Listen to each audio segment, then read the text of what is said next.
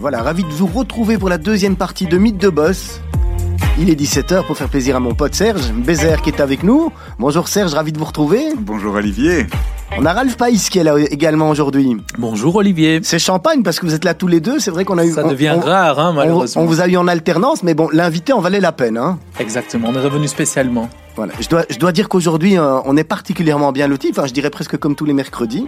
C'est vrai que les, les parcours euh, chaque semaine sont, sont différents. Et je vais pas dire qu'on passe du coq à l'âne parce que c'est une mauvaise description, mais, euh, mais en tous les cas, les parcours sont différents. On sent quand même tout le temps cette cette passion qui anime les personnes les personnes qu'on reçoit qui sont des, des entrepreneurs dans l'âme qu'ils soient docteurs avocats euh, euh, directeurs opérationnels de clubs de sport ou autres il y a toujours cette grande passion euh, passion d'entrepreneur et puis aujourd'hui on reçoit Stéphane Ruté bonjour Stéphane Bonjour Olivier. Merci d'avoir accepté notre notre invitation. C'est vrai que vous avez un emploi du temps qui est qui est très chargé.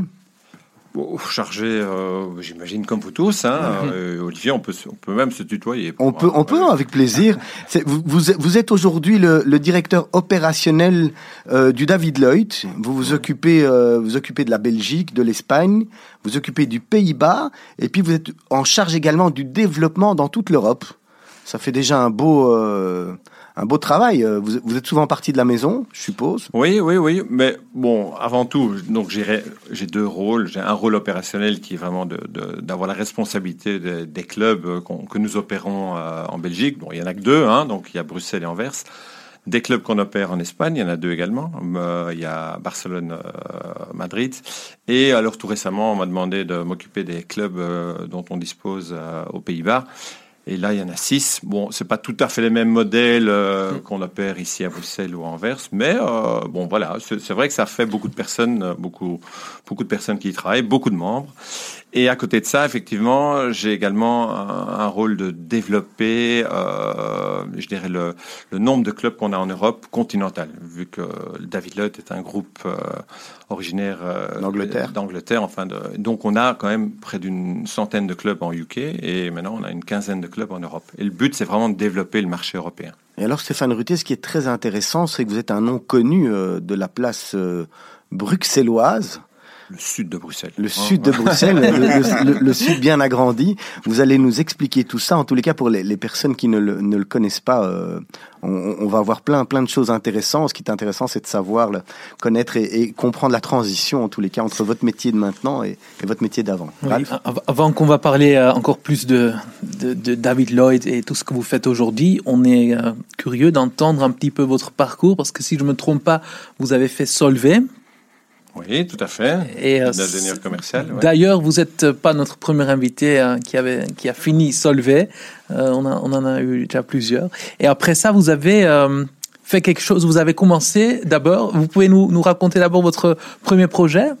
Oui, donc effectivement, ouais, ça date déjà d'il y a quelques années. Donc j'ai terminé mes études d'ingénieur commercial à l'ULB en 89. Donc, hein, c'était hier. C'était hier, c'était hier, effectivement. Mais euh, effectivement, pendant, en, en, je dirais en dernière année d'études, donc c'était en 88. Euh, donc j'ai, on a développé un concept euh, qui s'appelait, euh, qui était, qui était d'ouvrir un, un, bar pour les copains. Hein, et c'est fou comment ça commence. Hein, les ah oui, oui, oui. Bon, je pense non, comme, comme, je pense que c'est tout à l'époque, en tout cas, nous, on était déjà un bon gros sorteur. Euh, J'avais euh, mon meilleur pote qui s'appelait Christophe et, et qui et on a on avait toujours cette cette, cette envie. D'ailleurs, on avait une, déjà une expérience dans l'organisation d'événements, dans l'organisation de soirées. À l'époque, on organisait des soirées dans les clubs de tennis. Donc ça, c'était vraiment, ça date d'il y a vraiment longtemps. Et, euh, et c'est vrai que c'est sur un constat euh, à l'époque, donc en 88, on s'était dit tiens on n'arrive plus, on n'a pas d'endroit où on peut s'amuser, on peut danser à 10 heures du soir, on peut euh, rencontrer des gens sans attendre 2 heures du matin et aller au centre-ville pour aller dans une boîte euh, qui était à l'époque très connue, qui était le Mirano, qui a réouvert d'ailleurs. Et donc c'est vrai qu'on s'était dit, tiens, qu'est-ce qu'on pourrait faire pour, pour euh, s'amuser? Et c'est comme ça qu'on a, en dessous, je me souviens, c'était en dessous du côte, de mon ami et il y avait un, un bar qui s'appelait le Villeneuve, je ne pas très loin à Excel. Et ce Villeneuve, bah, on l'a transformé tous les jeudis euh, en, en, un bar où on recevait nos copains, en gros. et où on, euh, et on avait remis, je, à l'heure du jour d'ailleurs, mon choix musical, on, est un, un, on verra tout à l'heure, mais c'est vrai où on avait remis, je dirais, à la, à la mode euh, la musique disco, parce que pour nous ça, ça incarnait vraiment euh, le, La les fête. moments, de, ouais, la fête. Mais ça, c'était encore pendant vos Donc, études. C'était en 88, donc je commençais ma dernière année, donc ma cinquième.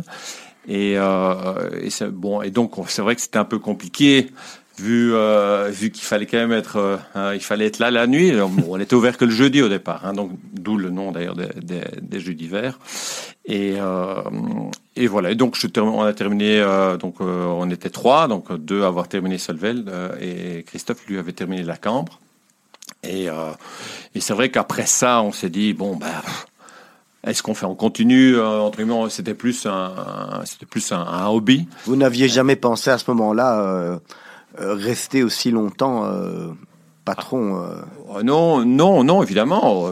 À l'époque, une boîte de nuit, ça tenait un an, hein, donc on- tout le monde disait maintenant, il est temps d'arrêter, les gars, il faut, il faut, faut passer à autre chose.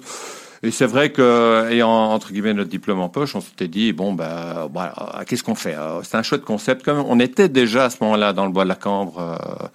euh, à l'époque, ce qu'ils appelaient les jardins du bois, et euh, on avait, ça avait déjà bien grandi également. Donc en une année, c'était parti de, de- de- d'une cave Avec des copains, vraiment, ouais.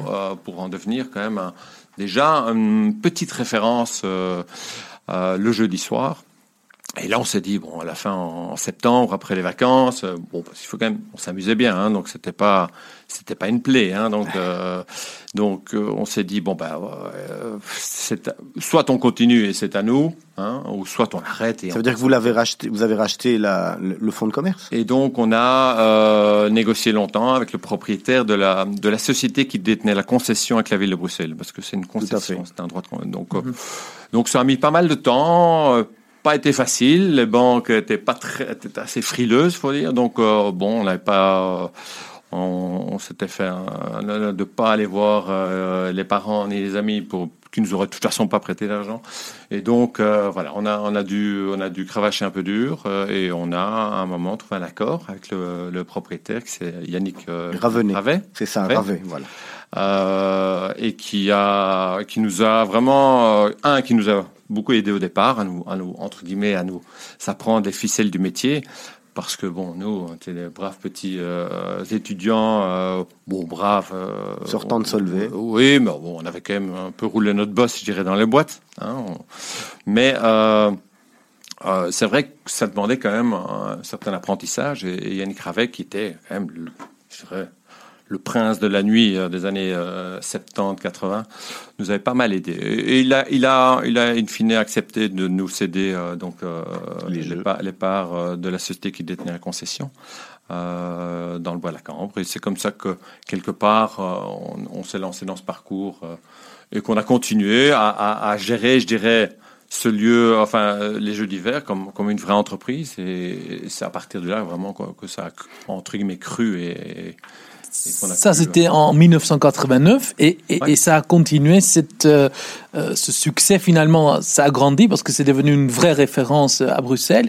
Et vous avez, vous avez fait ça jusqu'à jusqu'à quand? Alors moi je suis euh, sorti en 2002. Euh, bah, c'était- un moment où bon, ça faisait 13 ans, je pense, où euh, que j'avais que, que j'avais fait ça. J'avais bon, j'ai eu trois enfants à ce moment-là. J'avais j'ai eu quand même des jumeaux à la suite de ma de mon aîné Ouais. qui avait 18 mois. C'était un moment, euh, un moment dans ma vie où je pense que j'avais envie, j'avais envie de faire autre chose. J'avais envie, j'avais encore pas mal de, je dirais, de d'ambitions euh, professionnelles différentes. D'ailleurs, à ce moment-là, j'avais également lancé le concept Sushi Factory. hein, dans les années, quand même, fin des années 90, le sushi. Les- oui. Finalement, vous étiez précurseur euh, dans les sushis également. Oui, avec justement avec un, un, un associé euh, qui s'appelait François de Carpentry, qui est malheureusement décédé depuis lors, mais qui, qui était aussi un passionné comme moi euh, de, des sushis. Et, et je dois avouer que c'est un peu le, le fil rouge de mon parcours, c'est que j'ai toujours travaillé dans ce que j'aimais. Euh, et et j'ai toujours essayé de travailler dans, dans le cadre de mes passions. Et donc, euh, c'est vrai qu'on a développé ce concept de Sushi Factory. À l'époque, c'était très nouveau. C'était le, le, à l'époque, il existait des sushis, mais c'était chez les Japonais, dans les restaurants japonais, donc avec une, je dirais, un, un mode de fonctionnement très japonais, pas mhm. très accueillant pour nous les, les Européens.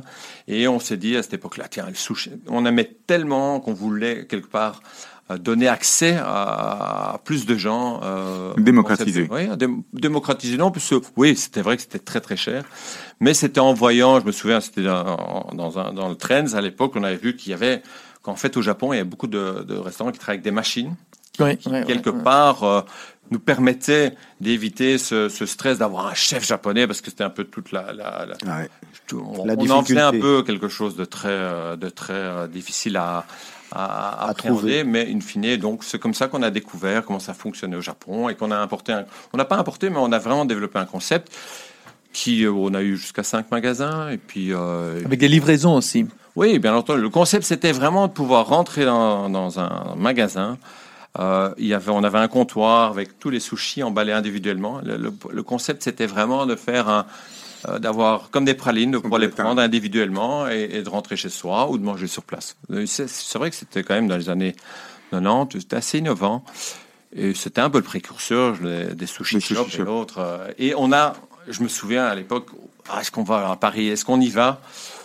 Ouais, et comme moi j'avais plusieurs activités, et je me suis dit bon, voilà, on n'a pas, on a à ce moment-là vendu à la, à la, à la série B.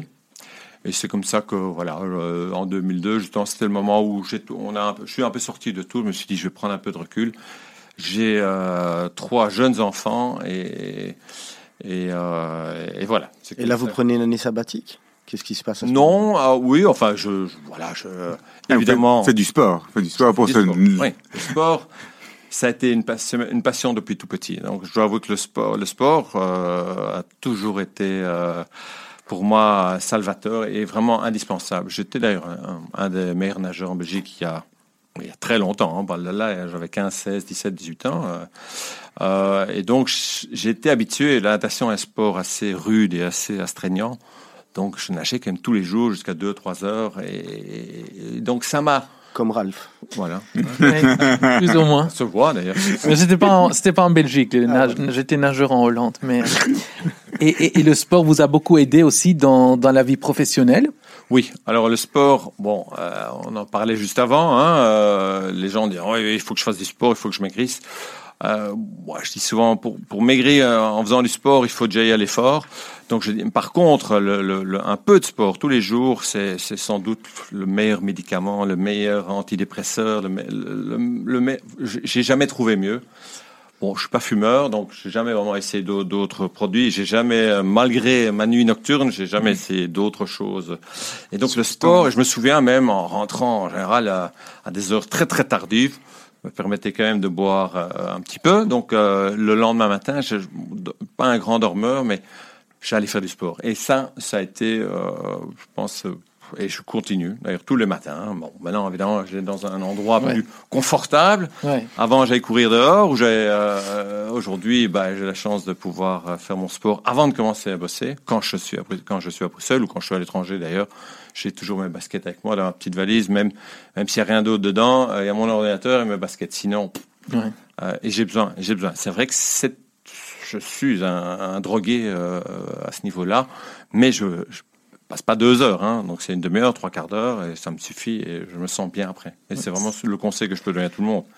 Et, pourtant, après les, après les sushis, c'était pas encore euh, le moment de rentrer euh, au Lloyd. Vous avez encore fait autre chose? Non, il faut savoir que le David Lloyd à, Bruxelles a ouvert en, d'ailleurs, en fête nos 15 ans. 2003 euh, en, en novembre 2004. 2004. Donc j'avais là, donc c'était pas encore le bon, le bon moment. Euh, donc, euh, je connaissais. Oui, il y avait déjà un concept. Euh, je pense qu'Aspria à l'époque avait déjà ici à l'Europe, et c'est là que je j'ai commencé d'ailleurs. j'ai retrouvé les piscines. Je de la piscine. Ouais. Je me souviens de la piscine. Donc c'était début 2000. Et dans le Conrad à l'époque, il y avait il y avait dans le Conrad, mais c'était très. moi en général l'autre rue de l'Industrie. Mais c'était pas encore Aspria à l'époque au Conrad. C'était. Maspray est arrivé dans les années 2002-2003, je pense. Juste, hein. mhm. Et David Lloyd a ouvert en, en 2004. On fête dans 15 ans, d'ailleurs, euh, ce week-end. Mais, mais, en fait, je, je, voulais parler de votre, euh, de votre passage au traiteur. Oui. Donc, euh, en fait, à l'époque, bon, Jean-Michel Laurier était, était, un ami, et, son épouse aussi, était une amie de ma femme, et et euh, il était en plein, en plein développement et il m'avait demandé euh, de faire une mission, euh, entre guillemets, d'accompagnement. Et à ce moment-là, je m'étais toujours dit, oui, je sors de, entre guillemets, de l'ORECA, je vais pas y retourner. Donc, je, voyais ça vraiment comme une mission d'accompagnement, sachant que j'avais aussi, juste à la sortie de mes études, j'étais aussi, je travaillais dans le conseil financier euh, avec un, de mes professeurs d'université. Et donc, je faisais en parallèle à l'époque les Jeux d'hiver et, et, cette mission, ce, travail de conseiller en. c'était à l'époque, euh, c'était le début des, plans financiers sur Excel. C'était l'époque, c'était encore le début de la micro-informatique. Hein. Donc, on avait développé, je me souviens à l'époque, un, logiciel pour faire des plans financiers. Et donc, je faisais déjà ça à l'époque. Et c'est vrai qu'à ce moment-là, Jean-Michel me demande de, venir l'aider, de venir euh, l'aider à structurer son entreprise. Et puis bon, de fil en aiguille, bah, on est pris au jeu, on, on est passionné. Bon, moi, manger, le sport, manger, euh, des choses qui sortir, euh, quelle vie de rêve en fait. oui, sauf que les, ce sont les métiers de l'ORECA sont, sont des métiers terribles, quand même très très durs. Qui, euh, vous savez, c'est toujours travailler quand les autres s'amusent il faut, alors ça a l'air euh, beau de l'extérieur, mais il faut, il faut, il faut y aller. Et moi, je, j'admire encore et toujours tous les restaurateurs, enfin tous ces gens qui travaillent dans la, dans l'oreca, dans la restauration, euh, parce que c'est des métiers vraiment difficiles. il faut être passionné, il faut vraiment aimer euh, vouloir rendre les gens heureux, hein, faire donner du plaisir aux gens. Et, et, quand on aime ça, effectivement, les heures, la nuit, le week-end, parfois moins d'importance, sauf qu'effectivement, quand on a une vie de famille, euh, ça commence euh, quand madame, euh, bah, elle voudrait vous voir un peu plus souvent, elle n'a pas envie de... Vous allez travailler quand elle veut s'amuser, donc donc c'est vrai que c'est à ce moment-là où, où il faut on un se pose des questions. Voilà, on se pose des questions, mais où on essaie de voilà, parce que bon, il y a rien à faire. La famille reste quand même aussi et les enfants, ça reste le socle. Voilà, le socle, si pas la chose la plus importante. Bien sûr. Et c'est donc en 2000. Et donc, en 2002, enfin 2003, petit à petit, euh, je commence à, m'investir personnellement aussi euh, comme associé avec euh, Jean-Michel Laurier et Alexandre Radiguez. Hein, Là, ils n'avaient pas vendu encore à l'époque. Ah bah non, non, non. Ils ont vendu bien plus tard. Bien plus tard, oui. donc moi j'ai fait partie de, de l'opération à l'époque. Donc c'est vrai qu'on a on a développé le traiteur Laurier pour en faire quand même un, un des traiteurs les plus, si pas le plus important en Belgique euh, à un moment donné. Et euh, c'est comme ça d'ailleurs que le, le, le groupe euh, Gelivens, qui est le, donc l'opérateur euh, des, euh, du, du, Square, hein, du Palais des Congrès, est venu à un moment, enfin en 2008, 2009 je pense, 2008, pour, pour, pour voir dans quelle mesure enfin, notre activité les intéressait. Et donc, c'est comme ça qu'on a négocié à un moment une reprise et, le rachat euh, du traiteur Laurier. Donc Jean-Michel, à partir de là, lui a recréé son propre traiteur et Alexandre et moi, on est restés au sein du groupe. Et puis, et puis c'est là que, euh, je dirais, l'aventure euh, David Lloyd est venue frapper à ma porte. Je pense. comment ça a commencé en fait cette aventure David Lloyd Parce qu'il fallait y aller au début. Euh, il y avait ce, enfin pour ceux ceux qui connaissent ou qui ne connaissent pas, euh, donc le David Lloyd c'est un club de sport. Au début, on, on promettait monts et merveilles. On était tous très intrigués pour ceux qui passaient par là par les travaux qui, qui, qui étaient pharaoniques et les chantiers pharaoniques qui qui se préparaient. Euh, on savait pas très bien ce qui allait arriver du site, etc. C'était quand même un pari aussi pour vous de, de vous lancer dans cette aventure-là. Ceux qui viennent vous chercher ou c'est vous qui allez C'est quoi la démarche? Non, alors donc moi j'ai euh, rejoint le groupe David Lloyd en 2011, euh, donc euh, janvier. Je fais mon premier jour. donc c'est pas moi qui ai lancé le, le, le concept. Donc vous connaissiez déjà, vous, avez, vous aviez eu ah. déjà les, les, les bons. Enfin, on bah, ça avait plus que démarré. J'étais membre avant l'ouverture, donc j'étais déjà un. J'avais découvert le concept du, du, club de sport et de loisirs déjà avec Aspria rue de l'Industrie. Et c'est vrai qu'habitant à, à, à, Rhodes, pardon, Rhodes, Alzenberg, je me suis dit, euh, il y avait ce concept qui arrivait. Et pour moi, euh, bon, le sport étant une passion, euh, j'étais évidemment très intrigué et surtout très demandeur. Et, et c'est vrai que j'étais un des premiers membres, comme pas mal, euh, hein, comme pas mal d'ailleurs de mes amis, et on, on s'est inscrit avant l'ouverture, hein, parce qu'il y avait une bonne affaire à faire. Il y avait une liste d'attente à l'époque. Il n'y avait pas de droit d'entrée à payer. Il y avait, il y avait, euh, et, et, et le concept d'avoir euh, un club vraiment parce que c'est pas euh, le club de sport est peut-être un peu réducteur pour parce que quand on parle de club de sport, bah, on, pense tous à la piscine ou à ou à la salle basket ou au, club de tennis. Mais c'est vraiment un concept beaucoup plus large qui, concerne toute la famille. Donc c'est je le compare souvent à ces clubs med toute l'année euh, sans l'hôtel. Hein. Donc c'est c'est il y a euh, des activités pour toute la famille et le concept c'est ramener toute la famille sur au même endroit et que chacun y trouve son compte. Et je pense que c'était un peu le leitmotiv du Club Med, c'était d'amener les familles complètes et où papa est content, maman est content, les enfants sont contents et même les grands-parents sont contents. D'amener tout le monde sur le même lieu. Et, je dois avouer que j'étais euh, bluffé et, parce que j'étais dans la situation, je vous rappelle, j'ai trois enfants en 18 mois, donc, euh, dont des jumeaux, et se retrouver un dimanche après-midi avec ces trois enfants sous le dos, où madame, euh, elle vous dit euh, le samedi matin, bon, it's your turn, parce que tu as rien fait toute la semaine, hein, tu t'es amusé toute la semaine, maintenant c'est à toi à, à y aller, et qu'il pleut dehors, et qu'il est déjà 7 heures du matin, et qu'ils sont debout depuis une heure, et que vous vous dites, bon, comment je vais tenir toute la journée, et je dois avouer que hein, on est tous passés, enfin ici autour de la table, peut-être par là, et c'est vrai que le David Lloyd m'a redonné un, euh, la- euh, ben, un, je pouvais refaire du sport, euh, enfin, je vais pas me plaindre, hein, mais euh, j'avais l'o- l'opportunité d'aller avec mes enfants, de m'en occuper entre guillemets, et tout en faisant du sport et en rentrant chez moi en étant détendu et en ayant entre guillemets aussi apporté de la valeur ajoutée à mes enfants, qui eux-mêmes avaient leurs propres activités. D'ailleurs, par rapport à ça, moi, j'ai une, vraiment une plainte à faire. Ça fait 16 ans que j'attends que le jacuzzi soit ouvert aux enfants de moins de 16 ans. Euh, Oui, oui, oui, mais ça, euh, avoir euh, une population beaucoup plus importante, il va dire non, non, non, mais un, d'un point de vue santé, je pense que tout ce qui est euh, sauna, hammam, jacuzzi, c'est pas spécialement la meilleure chose pour les enfants parce qu'ils vont un pas, ils vont pas le gérer, je dirais, euh, correctement. Et c'est vrai que bah, mes enfants, euh, ouais, je peux aussi aller dans la, dans la piscine toute chaude C'est la, plus grande frustration, je pense, des enfants qui passent devant. D'un autre côté, c'est l'attente aussi. Parce que c'est vrai que le jacuzzi est assez, assez impressionnant. Et, et- mais, mais, mais voilà, donc c'est comme ça que un, j'ai découvert le Lloyd, donc par, ma propre expérience. Et je pense que, euh, de nouveau, c'est sans doute la meilleure manière de travailler dans une entreprise, c'est dans le même, temps avoir la, capacité à, mettre la casquette du, client ou du membre, en l'occurrence ici. J'ai été client avant membre, avant, avant, avant de reprendre la, direction.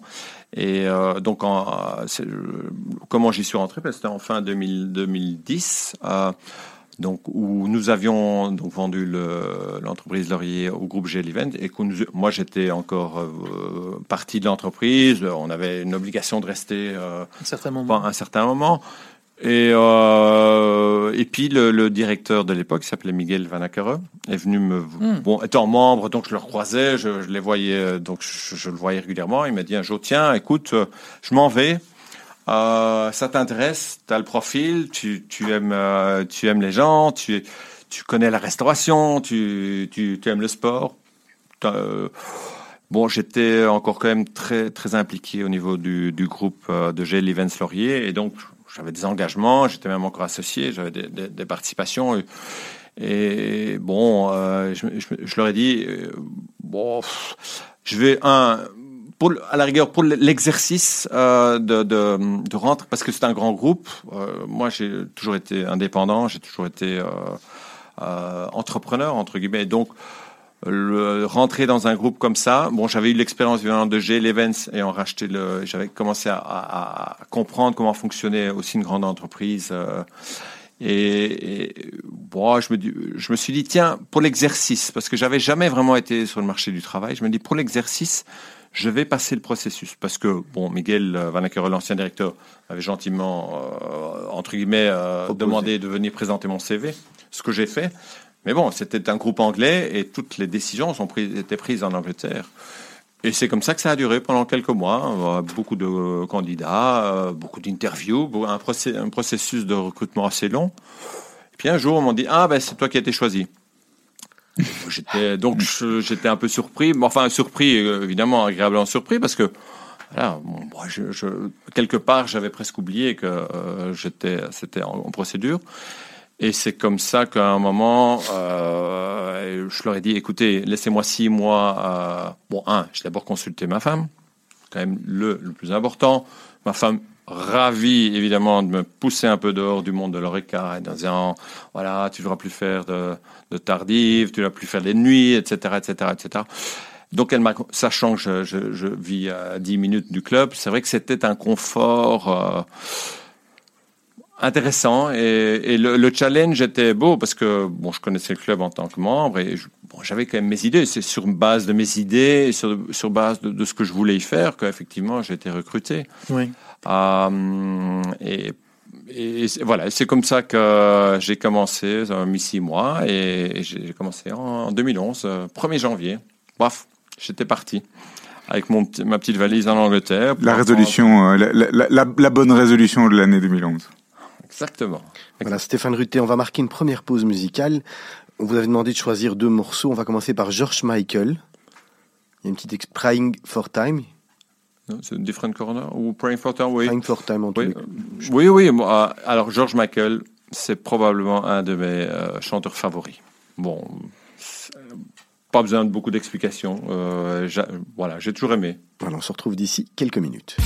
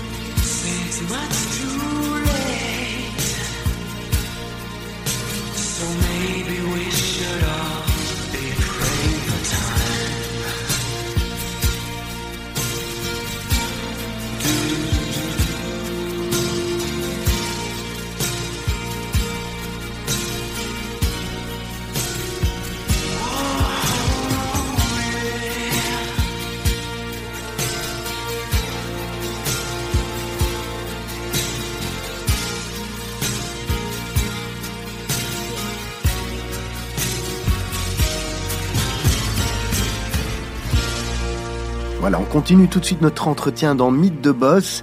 On est en compagnie de Serge Bézère, de Ralph Païs et de Stéphane Ruté, qui est le directeur opérationnel notamment du David Lloyd en Belgique, en Espagne, aux Pays-Bas, et puis qui s'occupe également du développement. On a plein de choses, on a fait une belle introduction, c'était très intéressant, votre parcours est, euh, est, est- est très sympa en tous les cas. Et puis maintenant, on a, on a plein de choses sur, euh, sur l'opérationnel, sur un peu savoir comment ça se gère, comment, euh, comment, comment on bosse, et puis comment vous dirigez, euh, comment vous dirigez ce, ce, ces beaux clubs. Alors Stéphane Ruté, peut-être avant de parler de comment est-ce que vous, en tant que personne, vous dirigez ces clubs, le club de sport aujourd'hui, c'est un business rentable? Alors, euh, le, le club de sport, c'est toujours le club de sport, sport et de loisirs. J'insiste parce que c'est beaucoup plus large qu'un club de sport. C'est ça. J'ai pas mal de membres qui qui, se- qui se, se transpirent jamais, hein, transpirent jamais. Donc, euh, parce que c'est un, un lieu de vie, un Donc, lieu de vie. donc peut-être le, le, le, le marché, il est, il est divisé en quoi? Il y a euh, Mais c'est 10% de clubs de sport et loisirs, 80 et 90% de clubs de sport purs dans, dans, dans le marché. Et donc Non. vous faites partie des 10%. C'est comment est-ce que vous vous fragmentez euh, un peu le, le marché aujourd'hui? Alors, non. Euh, notre business model est très neuf sur le marché, euh, je dirais de manière générale, en Europe continentale. Donc, c'est des, concepts qui viennent au départ des États-Unis, hein, les, country clubs, les, qui ont, euh, entre guillemets, émigré en Angleterre, encore que l'Angleterre a une tradition de club, hein, d'une manière générale. euh, Les clubs de tout, en tout genre, c'est quand même une tradition très, anglophone ou très anglaise. Et c'est vrai que ce concept de club large, euh, est arrivé euh, en Belgique, de- voilà, il y a une quinzaine d'années, et encore qu'à Bruxelles, et ça comme on a été le les premiers à ouvrir en Flandre, à Anvers en l'occurrence. Alors c'est vrai, enfin, il y a, y a sans doute d'autres clubs de sport un peu plus larges que ce que j'appelle, nous, historiquement, c'est vrai que le- nous, dans, dans- euh, on a connu les clubs, les clubs dans lesquels on allait, c'était les clubs de tennis. hein. Il y avait les clubs de tennis, le club de, à l'époque, le club, les clubs de hockey, ouais, les clubs de foot et les golf. Et tout ça vit de manière indépendante, a toujours vécu de manière indépendante. Souvent, ces clubs, c'est considéré, c'est des ASBL, c'est sous forme d'ASBL, c'est des, des clubs de membres où, où on élit, on a des, euh, entre guillemets, des membres qui représentent les autres membres au sein d'un d'un comité. On- Beaucoup des pères, les, pas- les- papas d'enfants qui deviennent après eux-mêmes Voilà. des passionnés. mais typiquement, c'est c'est des, des- c'est- c'est des associations sans but lucratif. Donc nous, nous, on est une entreprise euh, commerciale et euh, on a, je dirais, re- remis à l'ordre du jour des clubs de membres. En Belgique, le- le- les tennis sont devenus de moins. on- on- devenir membre d'un club de tennis a perdu de, de quelque part sa, de sa valeur. On, voit, je vois d'ailleurs de manière régulière en Europe, que tous ces modèles deviennent des clubs de pay-per-view, c'est-à-dire on paye pour jouer dans le Mhm. tennis, on n'est plus membre d'un club. On va peut-être revenir à ça dans Ouais. deux minutes. Avant, donc vous, quand vous dites on est un, un club de membres, ça veut dire que votre business, business model à vous, c'est basé sur le fee et c'est tout? Oui, donc je dirais 90% des, des, des revenus hein, sont, euh, sont les, les- Membership. le membership. le membership. Donc c'est le all included euh, à la Club Med. Hein. Euh, c'est vrai qu'on a évidemment sur ce, on a on a des activités euh, qui pour des revenus qui sont euh, la restauration, qui sont les, différents cours, le, le personnel training, le- le- les cours de tennis, les, cours euh, de natation, bon. Mais c'est vrai que petit à petit, nous, nous on outsource pas mal de ces choses, hein, de ces, revenus-là, et donc c'est vrai que essentiellement c'est le membership.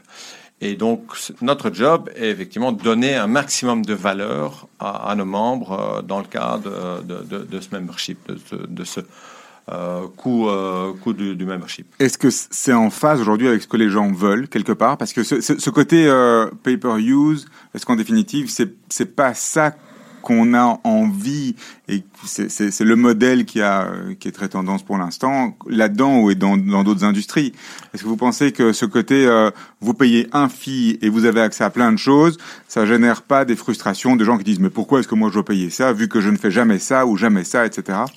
Ah bon, alors oui, oui, euh, c'est vrai que c'est un trend hein, dans certains métiers. Et, et bon, je dirais qu'on a quand même trois types d'abonnements. On a l'abonnement avec et sans tennis. Et puis on a un abonnement, je dirais, où on est limité dans les heures. euh, donc on a une petite segmentation, mais c'est pas le principe. Le principe, c'est le club. C'est que les, gens- les gens euh, font partie euh, du club et, et- et- et se sentent chez eux. Cette identité ça, de club, vous voilà. la- vous, la- vous la revendiquez? En anglais, on appelle ça du clubiness. Nous, on, on- vraiment, on la revendique et, plus que ça. Et, c'est vrai que c'est un modèle qu'on a a ramené euh, en Europe et on voit que malgré tout ça marche. Pourquoi? Parce que un, euh, je pense que et surtout nous, pères de famille, euh, on a on, on part du constat qu'on a envie de ramener la famille au, même endroit. On n'a plus envie, comme beaucoup de parents font, se taper tous les week-ends à gauche et à droite toute la journée en voiture conduire euh, sa fille à la danse, son fils au foot ou au hockey, et, et inversement, maintenant, les, les filles au foot. Et je pense que moi, je l'ai vécu aussi, et, et- et on essaye justement de...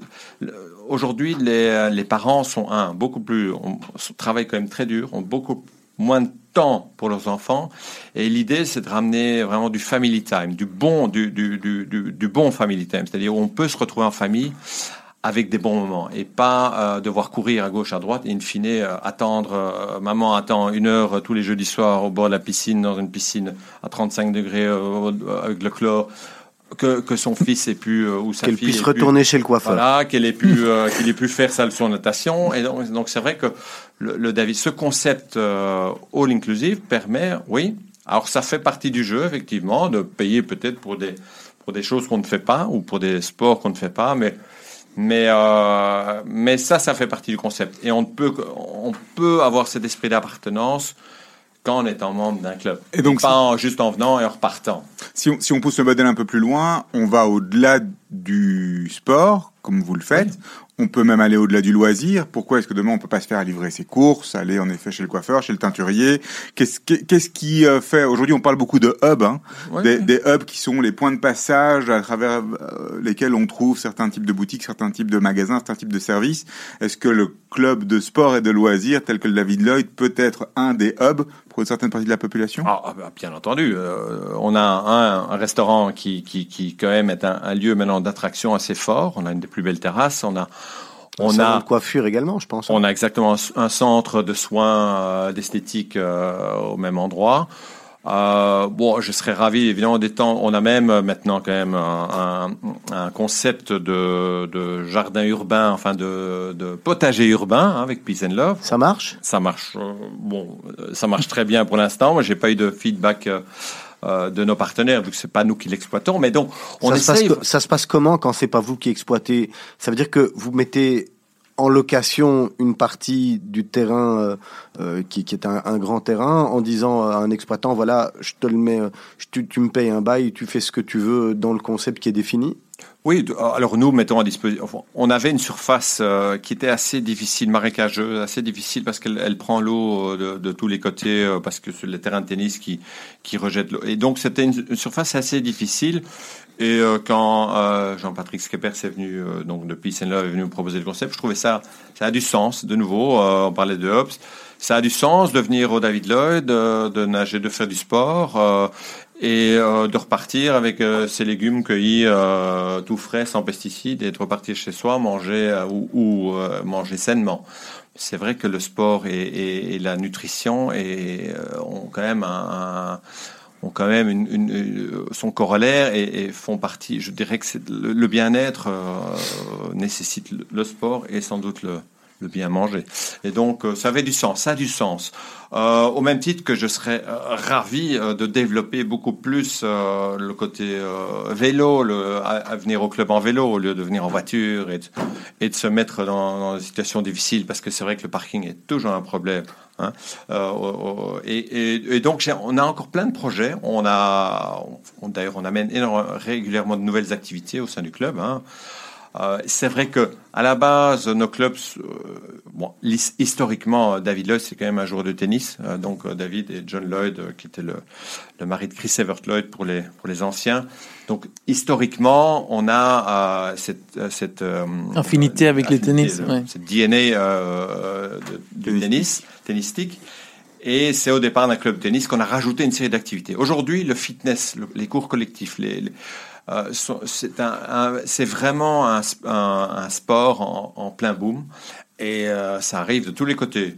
Euh, et c'est vrai que nous, l'avantage du David Lloyd, c'est qu'on, on- hein, avec 115 clubs, on a, on a un head office qui, qui fait de la R&D vraiment. Et, c'est alors ça a l'air de, c'est pour ça que les clubs qui sont quelque part seuls ou qui essaient de survivre seuls ont, quand même difficile parce que ça demande euh, un développement permanent. Et c'est vraiment, un métier qui a l'air euh, assez statique comme ça, mais, le sport et, et d'une manière générale, la technologie qui commence à, la digitalisation, la technologie qui, qui, qui arrive dans, dans nos clubs est, est de plus en plus importante et il faut savoir suivre. Et, c'est vrai que notre job, comme je dit, c'est d'amener de la valeur ajoutée à nos membres et d'une manière et la plus et, et on ne peut pas se permettre nous, en tout cas, d'être médiocre et, d'essayer- et on doit se battre pour être les meilleurs, que ce soit pour une classe de, de, de cycling spinning ou que ce soit pour un yoga ou que ce soit on a des concepts maintenant d'ailleurs au sein du groupe, on développe des concepts boutiques. Euh, comme on voit dans les grandes capitales, à Londres, à Paris, qui sont des, des, des, des lieux où, on- où justement on parlait de, de- du pay-per-use, on peut venir, off, on paye sa séance de, de yoga ou sa séance et, et on repart. Même sans cher, être, même sans être membre? Même sans être. Ça- non, alors les notes sont. Bon, on n'en a pas, on n'en fait pas encore à Bruxelles, mais, mais donc, on, évidemment, on, on- on regarde ce qui se passe, mais euh, nos membres, l'objectif, c'est vraiment qu'eux puissent avoir accès. à- Ils profitent de C'est- tout. C'est c'est une réponse à, euh, à des offres comme celle de, de Basic Fit, par exemple, ou bien vous dites non, Basic Fit existe, ils sont là, eux en- et d'autres. Dans leur marché. Ils font partie du marché, Oui. mais on n'a pas grand-chose à voir avec eux. Vous, vous, on, on sent clairement que vous, vous, vous n'êtes pas sur le même marché, en fait. Enfin, vous partagez un Ah non. espace, mais vous n'êtes pas sur le même marché. Non, non, non. Je, enfin, je pense pas. euh, évidemment, ils font du fitness et on est entre guillemets catégorisé dans le monde de- du sport fitness, même si nous, euh, fitness est une partie importante.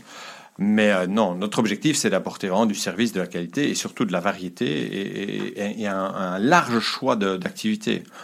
On a quand même euh, deux piscines, une piscine intérieure de 25 mètres, une piscine extérieure chauffée toute l'année. On a un spa, on a euh, donc euh, jacuzzi, hammam, on a, on a on a une crèche, on a un accueil. Le, le but c'est vraiment d'un un lieu, comme je- je- difficile de le comparer à autre chose que vous arrivez, vous êtes dans un lieu de vacances et vos enfants Donc, ça vous allez et vous On, on- on parlait de Club Med euh, au, au niveau du modèle avec le All Inclusive, mais, euh, mais c'est aussi la même chose au niveau peut-être alors de l'apprentissage des sports ou de, de essayer des choses, tester des choses. Euh, est-ce qu'on peut avoir la même expérience peut-être en dehors du club? Quand est-ce que quand est-ce que vous quand est-ce qu'on sortira du club au niveau du David Lloyd? C'est-à-dire que on, on sort déjà, je pense, pour aller dans la forêt qui est à côté. Ça c'est votre avantage géographique. Ouais, hein, on, on a voit des quand- activités de oui oui de, de marche en forêt. euh, quand à quand un club de un club de voile, un club de kite, un club de je sais pas quoi. Un hôtel, finalement. Ou ah, peut-être le prochain club il est à la mer. euh. Oui, alors, bon, un, on a, on a des clubs euh, avec lesquels on, on est en général, euh, on peut être sur des golfs ou à côté de golf, donc on a ce, entre, ce genre d'activité aussi, mais euh, c'est vrai que nous ch- recherchons une, implantation en général dans les grandes villes. Notre objectif, euh, évidemment, on, on s'implante que dans les grandes villes, en général en première couronne ou en deuxième couronne pour avoir l'espace suffisant pour pouvoir y intégrer des tennis intérieurs, des tennis euh, extérieurs, euh, des piscines, euh, des fitness, restaurants. Donc ça demande euh, effectivement des espaces au sol importants. Et, donc euh, c'est vrai qu'on s'implante en général dans des zones où bah, euh, on n'est pas directement en ville. Je vous, je vous ai dit tout à l'heure qu'on était en train de, de développer des concepts boutiques pour les centres-villes, hein, où il y a du euh, justement pour éventuellement capter ou pour donner un service à, à nos, à, nos, à nos membres qui travaillent en journée en Et ça, c'est au départ de la Belgique ou dans d'autres pays? Non, ça se fait pour l'instant en Angleterre. On a ouvert notre premier concept euh, à Londres. On, on- on évolue, on fait des tests. Euh, mais euh, ces concepts boutiques, ben, on les implante dans le club aussi. Donc, on, va, on a des marques, des concepts de- au sein de nos clubs, euh, comme le Blaze. Le Blaze. voilà, ce sont des concepts qui, sont développés par, par nos propres équipes et qui, qui donnent quelque part une différenciation. Le, le but, c'est c'est évidemment, nous, on doit apporter la valeur ajoutée. Donc, on doit se différencier.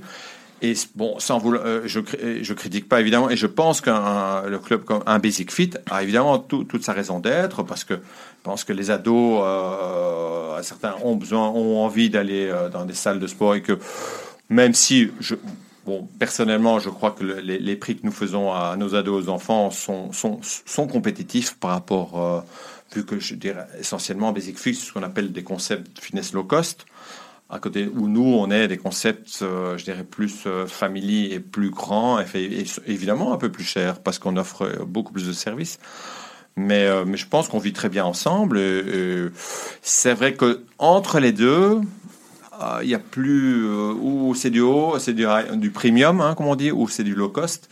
Entre les deux, il n'y a plus grand chose aujourd'hui. Et mais on voit apparaître ces concepts justement de boutiques où euh, parce que souvent les gens disent oui mais moi je fais que du yoga, je voudrais faire que du yoga. C'est vrai, et ça, ça arrive. On a des yoga rooms, il y a, il y a Ouais. il y a d'autres types euh, maintenant de, de, de concepts. Des En box, Londres, des- vous avez ouais. tout. Hein. Vous avez la box, vous avez du cycling, vous avez. Mais in fine, quand vous, quand vous tirez un trait sur l'addition, je peux vous dire, vous allez faire quatre fois dans la boutique, c'est le prix de l'abonnement David Lloyd. Donc, moi je dis souvent oui. Euh, C'est la, c'est la, la bataille traditionnelle entre l'hyperspécialisation et la généralisation. Est-ce qu'on Voilà. veut euh, Et nous, on essaie de se spécialiser tout en étant gé- général parce qu'on a beaucoup. C'est pour ça que je vous dis, on, est, on essaie d'apporter des concepts boutiques au sein même de notre club. Et c'est que- pour ça que vous travaillez avec, que vous externalisez alors, que vous travaillez avec des spécialistes euh, dans des domaines divers et variés. Donc pas, c'est pas tous des, des employés. euh, vous avez Non. des gens qui Alors, sont euh, bon, alors des kinés, des choses comme ça. On est quand même en Europe d'une manière générale sur plusieurs pays. C'est vrai que ce qui fonctionne en Angleterre, comment en Angleterre, tout est intégré. Très peu d'outsourcing, sauf pour des choses spécialisées, de physiothérapeutes, des parfois de la petite enfance. Il y a, il y a- oui, il y a des choses très spécialisées qu'on sous-traite en Angleterre, mais on fait tout en interne. Bon. Euh, en Europe, les coûts du personnel euh, sont quand même un, un facteur euh, déterminant et la restauration et l'oreca, je ne cache pas qu'en Belgique, c'est c'est pas donc ça, on- C'est pas on- rentable. C'est c'est pas rentable. Et du fait que ce soit pas rentable, ben, on le fait pas bien. Alors, et donc l'idée, c'est, c'est- on outsource les choses qu'on fait pas très bien, mais tout en étant dans un cadre où euh, effectivement les règles euh, et, le service aux membres doit être euh, parfait. Et donc nous, on est très attentifs évidemment à nos sous-traitants et à nos. euh, mais mais je dirais qu'en Allemagne ou en Suisse, on opère. alors c'est vrai qu'on est, on a une origine britannique, mais on opère pour les gens, avec les gens de, locaux. Donc, Est-ce euh, est-ce que la Belgique est, un, est, est, par rapport aux- autres clubs, là, une, une vache à lait euh, dans l'ensemble du club, euh, des clubs David Lloyd, ou, ou finalement ça rentre dans un... bah, vous savez, c'est 115 clubs. Hein, le, le, le, le groupe, c'est un groupe important. C'est d'ailleurs le, le plus grand groupe en Europe de gestion de, de, de, de clubs de sport et de loisirs en termes de chiffre d'affaires, en termes de rentabilité. Bruxelles euh, sans doute, et bon, évidemment, on est un peu, tous un peu chauvin, mais sans doute l'un des plus beaux clubs qu'on ait sur les 115. Et est certainement l'un des, l'un des, des, des- des plus rentables, malgré une structure de coûts quand même très très lourde. On, on sait que nos, nos coûts principaux, c'est, la main-d'œuvre et c'est euh, les énergies. Et je ne vous, ca- vous cache pas qu'en Angleterre, le coût du personnel est 30% moins cher. Ouais. Euh, et donc, euh, malgré ça, je pense qu'on se défend très très bien au sein du groupe. Et si on a ouvert, si notre première ouverture européenne depuis euh, 10 ans a été Anvers, c'est sans doute euh, grâce au succès du club de Bruxelles. Et je vous cache pas qu'on a d'ailleurs un autre projet encore sur Bruxelles et que la Belgique est, même si petit pays, mais euh, effectivement, on se défend bien au niveau, au niveau Rentabilité. du groupe. D'ailleurs, euh, d'ailleurs, le, le club d'Anvers a été élu le, le meilleur club du groupe pour, la, pour cette année. Donc c'est vrai que euh, j'en viens d'ailleurs cet après-midi et j'ai défélicité les équipes. Et donc Ça marche bien. que, voilà. Vous voyagez beaucoup Je voyage beaucoup de, de par, euh, entre guillemets, mon job qui est, qui est quand même aussi de développer, de trouver d'autres clubs, d'identifier les clubs, de les, de les acheter pour euh, étendre le réseau. Et en même temps, euh, je garde, parce que je, voilà, je suis un entrepreneur, j'ai toujours... mais j'aime, j'aime les deux. J'aime, j'aime le côté opérationnel au même titre que j'aime euh, le développement, qui demande un autre, un autre type de, de, je dirais, de capacité. Mais j'ai toujours aimé, voilà, je vous dis, ma passion, toujours- rendre le service et, et rendre les gens heureux, c'est, sans doute une de mes passions, une, oh, une passion, mais en tout cas une, une, un- un- un- quelque chose qui, qui, qui voilà, qui, me- qui me fait du bien et qui, et qui, dans lequel j'aime travailler. Que- que- quels sont aujourd'hui dans, dans un club de sport et de loisirs comme le vôtre euh, Quels sont les indicateurs de performance principaux et, et à- dans quelle mesure on peut dire que ça marche bien et qu'on peut étendre, grandir, grossir? C'est- quoi ces indicateurs clés? Alors, alors, les indicateurs euh, de performance que nous avons mis en place, euh, en dehors des aspects purement financiers, qui sont évidemment les mêmes évidents, hein, oui. mais bon, une entreprise ne peut pas réinvestir, elle ne peut pas euh, grandir si elle ne gagne pas d'argent. Et ça, ça, ça, c'est vraiment indispensable. Donc, évidemment que le, business, que le, le- le fonctionnement de, de l'entreprise soit, soit là et que les résultats soient là. À côté de ça, évidemment, les, les, c'est, c'est- c'est simple. Il y, a, il y a deux indicateurs principaux. C'est l'indicateur de satisfaction des membres, hein, de leur expérience, de leur manière à nous recommander auprès de leurs amis, parce que nos ça, meilleurs ça, membres, c'est le, Ça, le c'est- bon traditionnel, euh, Oui. c'est très traditionnel. recommend score. Et ça, ouais. fin- finalement, c'est s'ils renouvellent leur, leur carte de membre. Ah, c'est évidemment un des, un des, je dirais une des mesures. euh, c'est évidemment le taux, le, le taux de rétention de, de nos membres, qui, qui est l'un, qui est sans doute l'un des meilleurs du groupe, et même l'un des meilleurs dans l'industrie. Euh, je dirais que les, des salles euh, de low cost ou autres ont, ont des taux de, de rétention de membres qui sont, euh, bah, je pense a, ça va jusqu'à 100% de rotation. Alors que chez nous, on est sur un taux de 20%, qui est un des meilleurs du secteur. Alors, c'est vrai que 20% de membres qui, qui, mais bon, si on, si on enlève, je dirais, le, le- les, membres qui naturellement euh, déménagent, changent, surtout qu'on est quand même à Bruxelles dans un International, environnement ouais, ouais. international, on peut dire qu'on a vraiment de bons résultats. Mais, mais voilà, euh, et le taux de rétention, le taux d'utilisation du club. Hein, le- les gens me disent toujours, ah, moi je suis un super membre, je viens jamais. Je dis, je dis, mais tu, non, tu n'es pas un bon membre parce que le, le jour où tout d'un coup tu vas, te, tu vas te rendre compte que tu payes et tu viens pas, du jour au lendemain tu vas nous quitter et je ne saurais pas pourquoi. Et donc les meilleurs membres, c'est ceux qui viennent tous les jours. Et donc vous avez aujourd'hui des leviers pour ça? Quels, quels sont les leviers que vous utilisez, que vous pouvez utiliser pour faire en sorte de récupérer les membres, à part le- la bonne vieille newsletter, ah, ça fait longtemps que vous a plus vu. C'est, quoi l'idée? C'est, euh, vous- Et, et- dans ce modèle-là, est-ce que vous vous rapprochez de modèles de souscription type Netflix ou, euh, ou autre? Alors il faut savoir qu'au sein, comme je dis, on est un groupe. On a, euh, on a vraiment des, des infos, enfin des, des gens qui ont, qui sont sans doute beaucoup plus intelligents que, moi et qui ont, qui, qui travaillent le data. Donc euh, c'est un grand sujet, hein, l'intelligence artificielle, le data. On a énormément de data sur nos membres, énormément, vu que quelque part on sait quand ils viennent, on sait, euh, vu qu'ils doivent scanner quelque part leur cas, on sait, euh, on, sait. Genre, et avec ce genre de choses, non seulement on a, on a une application par laquelle les gens peuvent aussi donner leur feedback en- en- directement, hein, on y reçoit même des notes push à sortie d'un cours, on peut noter nos profs, on a, on a un système de, de, réservation, on a un système de, de, booking, et donc c'est vrai qu'on a pas mal de data. Et ces data doivent nous aider quelque part à identifier les membres justement qui ne viennent pas. Je vous l'ai dit, les membres qui ne viennent pas, c'est les gens qui, qui quittent à un moment ou l'autre, par essence. Qui sont, euh, alors c'est vrai qu'ils nous coûtent rien, mais vous savez, euh, moi je préfère qu'un membre vienne tous les jours, qu'il soit bien, qu'il passe du temps, parce qu'il va le dire à ses amis, il va amener ses amis, il va dépenser au restaurant et il va, et, il ne peut que nous recommander. Euh, mais la personne qui vient jamais, qu'est-ce qu'elle, qu'est-ce qu'elle va nous recommander? Elle va juste nous dire, ouais, merde, ça, me- ça me coûte autant, je ferais mieux, je pense à arrêter. Bon, après ça, il faut. euh, et donc, c'est vrai que toutes, tous ces datas, nous les travaillons de manière beaucoup plus professionnelle, beaucoup moins à l'intuition. Ça, c'est l'intuition.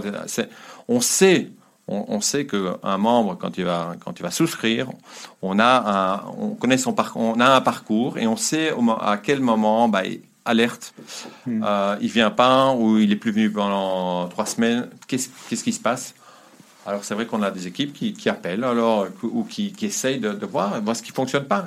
Est-ce qu'il y, qu'il y a un malaise? Est-ce qu'il y a des choses qui fonctionnent pas? Donc voilà. Donc euh, Vous, aviez dit tout à l'heure euh, qu'il y a encore un autre projet sur Bruxelles. Ça veut dire que vous allez racheter un club existant peut-être ou vous allez euh, vous, allez ouvrir encore un autre endroit? Alors, on a un projet. Bon, euh, rien n'est encore totalement finalisé, mais l'idée est de, en tout cas de voilà, on a une localisation, on a un site dans dans le, viseur entre guillemets qu'on est en train de, sur lequel on était en train de travailler et Bruxelles est toujours surprenant parce que les gens ont vraiment, je pense qu'il y a encore de la place pour un, un ou deux autres. Dans le nord de Bruxelles, peut-être. Qui sait? Moi, en tous les cas, je sais pas où je l'ai, je sais pas où je l'ai lu. je- je- je- Peut-être dans le Trends ou dans quelques, je sais plus dans, dans quel magazine, mais il, me- il me semble avoir lu. euh, Mais bon, voilà. Vous viendrez nous, nous donner la primeur euh, au moment où ça sera fait. Euh, Stéphane Ruté, il nous reste quelques minutes. On a, on a l'habitude d'avoir euh, pour la fin de l'émission euh, des questions rapides sur lesquelles on va vous demander des réponses. devrait être super rapide là, aujourd'hui. Moi, c'est bien, on est, on tranquille, on a cinq minutes euh, pour faire ça bien à l'aise quand même. Des questions rapides pour des réponses rapides. Vous voyez où dans 10 ans, Stéphane Ruté? Ah, grande question, grande question. On m'avait pas dit ça avant. Euh, mais moi, euh, il y a, peut-être une chose qui, m'a manqué encore euh, et qui, est due à mon parcours, c'est que j'ai jamais eu l'occasion d'aller travailler à l'étranger de manière euh, d'être devenir un, d'aller vraiment faire un, un ch- un chemin à l'étranger, c'est-à-dire loin, on va à l'étranger, hors de l'Europe. Et c'est vrai que je me verrais bien encore faire un, switch et vivre une expérience au bout du monde, euh, professionnelle. Bon, donc je me verrais bien. Alors, hein, c'est pas sous les palmiers ou non, mais parce que, mais euh, voilà, l'Asie m'a toujours attiré, euh, États-Unis, les États-Unis, l'Amérique du Sud. Moi, je suis euh, Une envie de voyage en tous les cas. oui, oui, même si je voyage beaucoup en Europe, Ah ouais. mais, euh, mais voilà. On parlait de Club Mais comme j'ai à commencé à 22 ans, j'ai j'ai eu cette frustration de ne pas avoir pu faire mon année euh, après mes études euh, sabbatiques ou travailler au Club Med pendant un an. Ça m'aurait bien plu à l'époque. Oui. Ça, c'est. Mais bon, j'avais déjà est pas les jeux d'hiver, c'était pas mal aussi. Oui, c'était- très Club Med aussi. Vous n'avez peut-être peut-être pas été au même endroit aujourd'hui ou à la même, même là où vous êtes aujourd'hui. Peut-être pas, mais voilà, ça c'est en tout cas encore un souhait. Mais bon, voilà, les enfants, euh, ouais, ils commencent à être grands. Donc moi, ils ont 19, 17, 17. Donc, ouais, je vois le bout du tunnel où je, mais ma femme ne serait pas contre. Donc, euh, On va vous demander un, un top et un flop. En, en- en- en- bien sûr, on parle de business. euh, si vous pouviez nous, donner un, votre plus gros flop, votre plus grande frustration en termes de, en termes, en termes de, boulot, une, affaire que vous avez ratée, et puis, et puis, et puis un grand top. Vous commencez par celui des deux que vous voulez. Ah, moi, je, prendrais euh, Sushi Factory. C'est vrai que si j'avais. On aurait pu euh, aujourd'hui être Sushi Shop. Hein, Vendu on avait- 150 millions, hein, d'après ce qu'on a lu. Voilà, donc euh, là on a loupé, le, on a loupé le coche, mais, mais comme je dis toujours, de toute façon on peut pas faire que des bonnes affaires et en général il faut en faire des mauvaises et on parle jamais des mauvaises, mais sans, sans en faire des mauvaises affaires et sans prendre des claques, malheureusement on- n'apprend pas. Et donc je dirais que c'est un flop, mais en même temps, voilà, j'ai pas de regrets parce que je, de nouveau, j'ai toujours travaillé dans mes passions.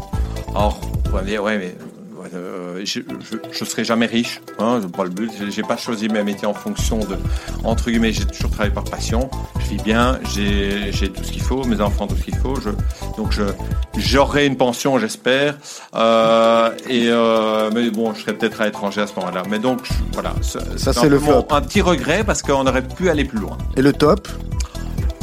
Ah, le top, euh, le top, euh, le top, euh, c'est David Lloyd, le top. Je peux rien dire de plus. Il n'y a rien de... Je- C'est-à-dire que j'ai vraiment aujourd'hui, je me sens en phase avec le produit que je vends et je me sens en phase avec avec les gens qui y sont. Et c'est vrai que c'est quand même un bonheur tous les matins de rentrer dans son bureau, d'abord aller faire euh, un peu de natation ou un peu de euh, un peu de sport en salle, de prendre un, petit hammam pendant euh, 10 minutes et puis de se mettre dans son bureau. Je dirais que c'est quand même le plus grand luxe euh, qui m'a été donné. Donc euh, ça c'est top. Donc c'est là qu'on vous trouve tous les matins en fait. Quand je suis en, en Bruxelles, oui. oui. Stéphane tous les qui- membres me voient euh, et je suis dans la salle et je Il, transpire comme il eux. teste, euh. il teste les... Il teste les... Ah oui, oui. Les c'est la meilleure manière euh, du de, de, de, de, de gérer son business. C'est, comme j'ai dit, c'est de mettre la casquette du membre. C'est la seule manière de voir le détail de la télé qui fonctionne pas, de la machine qui est cassée, du trainer ou du, du coach qui regarde son GSM au lieu de s'occuper des membres. Tous ces petits détails, on est dans un métier de, de je dirais comme premium où, où la qualité est indispensable et c'est vraiment le- les, les détails qui font la différence et, et on les voit pas si on n'est pas dedans.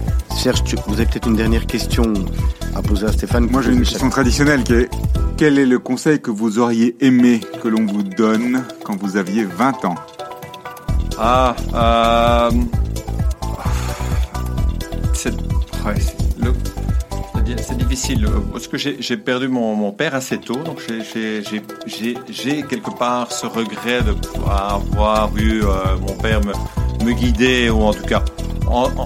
ceci étant, je suis ce que je suis parce que justement euh, j'ai dû euh, quelque part j'ai eu j'ai été autonome très très rapidement, donc. euh, mais le, le, conseil, allez, le conseil plus à mes études